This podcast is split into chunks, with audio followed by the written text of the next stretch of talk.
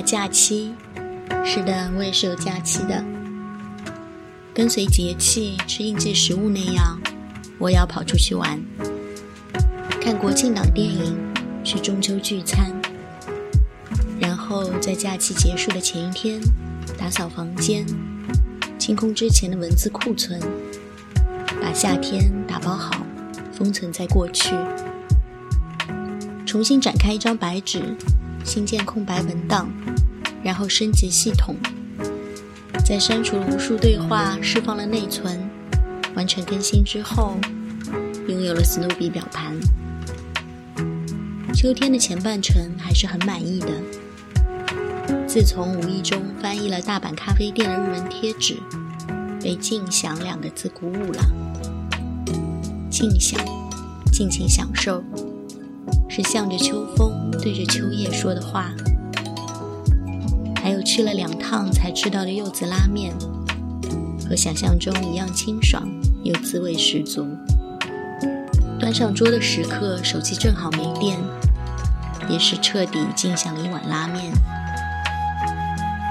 买了一个阅读架，解放了颈椎，后悔没有早点买。这个季节吹柿子好吃。后悔没有早点买。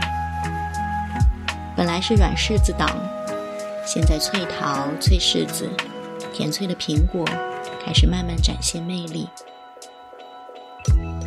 看到前方有英俊小狗，表情淡定、有礼有节的原地站立，和我保持距离，只是看着你猛摇尾巴。这样的时刻，谁能抗拒不走过去？公园门口，大叔从笼子里放出三只灰紫色的小猫，说带三胞胎来散步了。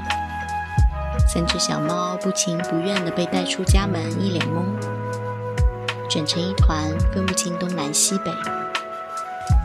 这样的时刻，谁能抗拒不走过去？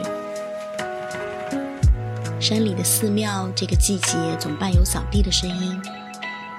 树叶在枝头摩挲摇晃，落地之后再被刮起和聚拢。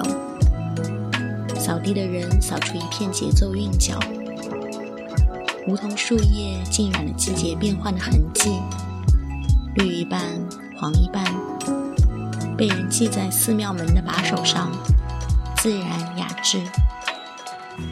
这样的时刻，谁能抗拒不推门进去？没有了明天要上班的焦虑，多一些看见树叶落地的兴奋。工作日人少，便宜的溢价福利又要属于我了。花了五分钟回忆了秋天前半程的高光，列出接下来可以逛的地方，觉得自己要上天了。还在给十二月生日选一座可以去爬的山。从武功山看到青城山，昨天看了 Dory 的济州岛游记，居然斗胆看起了汉拿山，觉得自己要上天了。济州岛之前去过一次，整个岛都盛产橘子，有海有乡村风味，唯独忘了还有金三顺吃巧克力派的情节。玄冰就在山顶，谁能抗拒不走过去？去不了就带一副烧饼油条到西湖边宝石山顶上吃一吃，但似乎也没有去不了的理由。不用签证又有时间，去不了就还是自己眼高手低腿在抖。挑战的勇气有，体力却没有。济州岛先放一放，说说西湖边，给大家推荐一条自己最喜欢的散步路线。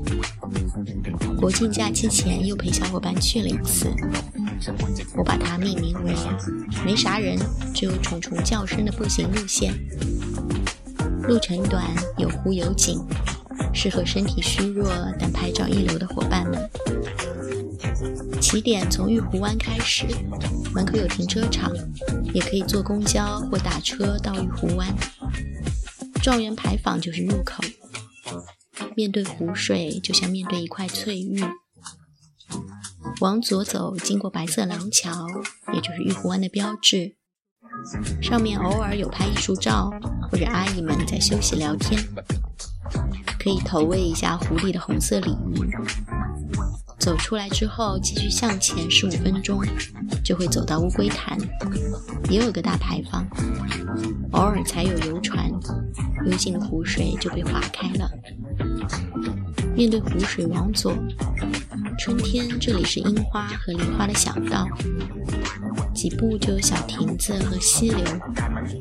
运气好还会遇到弹古琴的人们，他们自己摆上茶点，也没有拍摄，就三两个人伴着溪水弹奏，挺闲情雅致的。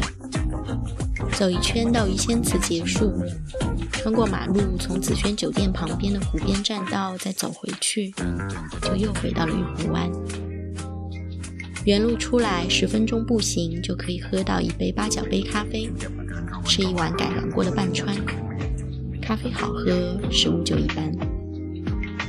这条路是我以前上班累了就会想要去透透气的选择，停车方便，工作日几乎没有人，很安静。